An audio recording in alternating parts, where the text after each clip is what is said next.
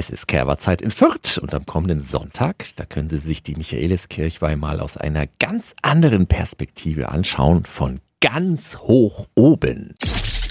365 Dinge, die Sie in Franken erleben müssen. Katrin Kress leitet das Amt für Tourismus in Fürth. Guten Morgen. Guten Morgen, Herr Halm. Hallo. Blickpunkt Rathaus, Turm und Co. ist eine der beliebtesten Führungen bei Ihnen. Wo geht's denn überall lang? Da kommen wir an Orte, wo sonst nicht jeder hinkommt, oder? Genau, man betrachtet natürlich erstmal das Gebäude von außen.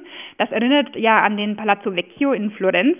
Dann geht man eben rein ins Rathaus, schaut sich die wunderschönen Treppenhäuser an, geht auch in den Sitzungssaal des Rathauses, wo die Trauungen stattfinden und auch die Stadtratssitzungen. Und dann geht's eben die 215 Stufen auf den Turm hoch und dann genießt man den Ausblick. Hm, und jetzt ist ja gerade Vierter Kerber. Wie ist denn da der Ausblick? Extra schön.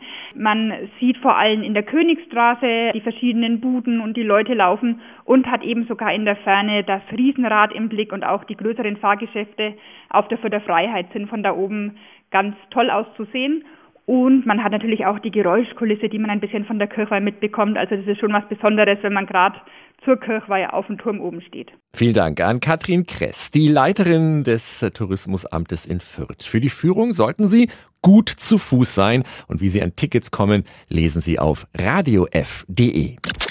365 Dinge, die Sie in Franken erleben müssen. Täglich neu in Guten Morgen Franken um 10 nach 6 und um 10 nach 8.